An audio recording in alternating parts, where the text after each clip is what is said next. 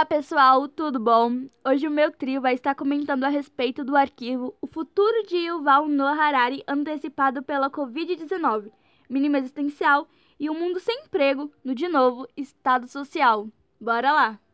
Saudações! Aqui quem tá falando é Giovana e o primeiro tema a ser discutido será Estado liberal e social. Só que antes de Yuval Harari chegar nessa parte aí do artigo, ele começa introduzindo com algumas falas que podemos perceber que estão relacionadas aos impactos trágicos da quarta revolução, que são a substituição do homem pela máquina e ao grande desemprego.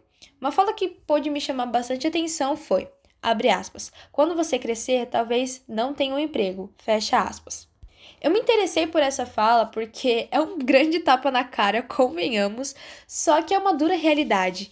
Apesar de me trazer uma grande preocupação, o conhecimento dos tipos de estados que estão sendo dominados no nosso país, os seus tipos de ideologias, né, o seu passado, como foi, histórias, revoluções, podem nos trazer uma melhor compreensão de futuros impactos.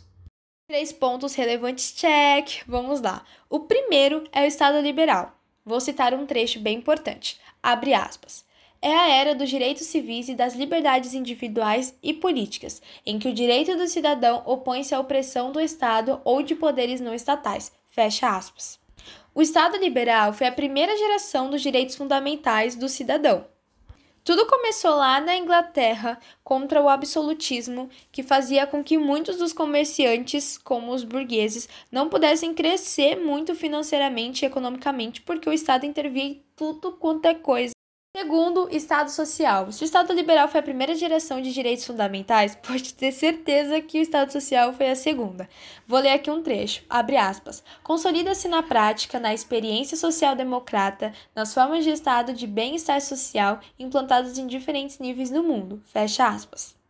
Tudo isso começou através de revoluções dos operários na, lá na Europa Ocidental, com uma ideologia bem conhecida aí, que é o pensamento socialista. E por último, questões globais, abre aspas. Com o fim da Guerra Fria e sua ótica bipolar, abriu-se espaço para o debate político internacional acerca de novas questões globais, todos no contexto da terceira geração de direitos fundamentais com ênfase em fraternidade. Fecha aspas. Muito interessante saber que depois de muito tempo, as questões globais começaram a ser discutidas isso, ao analisarmos os perfis dos estados, reconhecemos que tipo de resultados poderão trazer à nossa sociedade, especialmente em momentos de crises sanitárias como a que vivemos hoje. Andei dando uma pesquisada e isso impacta muito a minha vida, porque, sem ao menos perceber, os estados liberais estão ganhando forças, atividades essenciais, menos intervenção na economia e mais investimento privado. Só que esse tipo de liberalismo é um pouquinho diferente do que aquele raiz lá iniciado na Inglaterra. Oiê, aqui é a Juliana Mendes. Vou tentar ser bem breve, já que o tempo que a gente tem é bem apertadinho. É uma coisa que eu achei muito interessante, muito importante, principalmente no segundo tópico do artigo, é sobre a quarta revolução industrial e tecnologia, né? Que a tecnologia nunca tá parada, tá sempre em constante evolução e muito rápido, tá, tá evoluindo muito rápido. E com a pandemia, como o mundo, de certa forma, parou, assim, entre aspas, a gente pensa, nossa, será que a tecnologia também deu uma desacelerada agora? E é algo que a gente está convivendo todos os dias, o avanço da tecnologia, principalmente agora. E é muito estranho pensar nisso. Mas nós, estudantes, por exemplo, há dois anos atrás, nunca teríamos imaginado que daria para estudar de casa. E hoje a gente está estudando de casa. Ou pessoas que trabalham com home office. E até mesmo a vacina que saiu é um grande avanço na tecnologia. Dos pontos levantados pelo, pelo autor, que tem um impacto na minha vida é quando ele diz, abre aspas, os novos postos de trabalho do futuro exigirão níveis altamente especializados de qualificação e se concentrarão em atividades não padronizadas envolvendo alto grau de criatividade e habilidades sociais. Se a gente pensa nisso, a gente consegue perceber que a escola hoje em dia não prepara exatamente a gente para o futuro é, e para o mercado de trabalho, já que hoje em dia, em muitas escolas, ou na maioria das escolas, você aprende só a decorar, decorar, decorar e não a resolver exatamente o seu problema. Com isso, acredito eu que no futuro, é, essa classe, essa nova classe de pessoas que são consideradas inempregáveis ou inúteis, irá aumentar ainda mais. É, em outro trecho também que me fez parar para pensar bastante é quando ele diz, abre aspas, ao Brasil com níveis decrescentes de investimento em educação e pesquisa muito abaixo de países inovadores tradicionais, as previsões de corte de vagas são ainda maiores. Fecha aspas.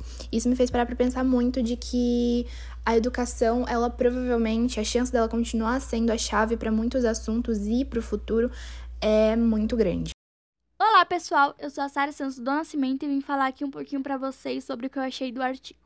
Bom, uma coisa que foi muito importante, né, ao meu ponto de vista, é como os temas de desemprego, avanços tecnológicos, quarta revolução industrial, economia e a pandemia global do coronavírus são abordados pelo autor, aí tendo em mente que todos esses temas, eles estão sim conectados e que devem influenciar positivamente ou negativamente no futuro de toda a humanidade.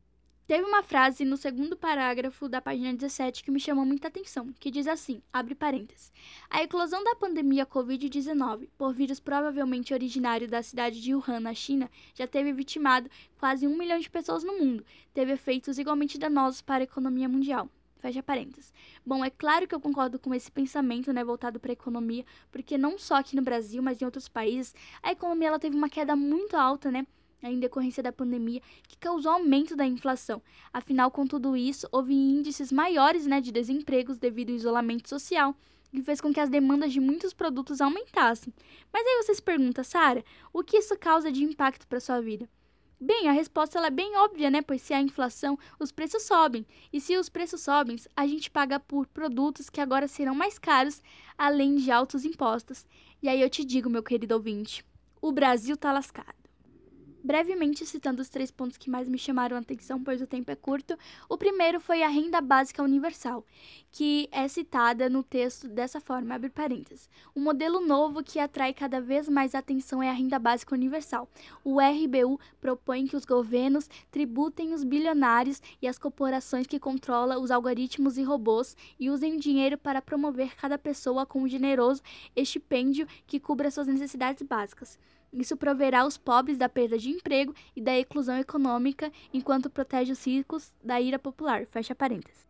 O segundo é a queda do BIP, que é citado assim, abre parênteses. Em virtude da paralisação das atividades econômicas geradas pelas medidas de isolamento social na escala global, já projeta uma queda do BIP mundial, conforme relatório da OSDE entre 6% e 7,6%, variado conforme a força de uma nova onda de contaminação, devendo retomar os seus níveis normais anteriores à pandemia apenas no final de 2021. O terceiro ponto é o desemprego. Em uma sociedade em que grande parte da população encontra-se excluída do mercado de trabalho de forma definitiva, desemprego estrutural, como projetado para o futuro por Harari, e eventualmente no curto e médio prazo, desemprego conjuntural como ocorre atualmente em função da pandemia Covid-19. São necessárias políticas públicas capazes de lidar com os desafios gerados pela ausência e insuficiência de renda, que ao menos se garante o mínimo existencial para todos os estratos da população. Espero que vocês tenham gostado.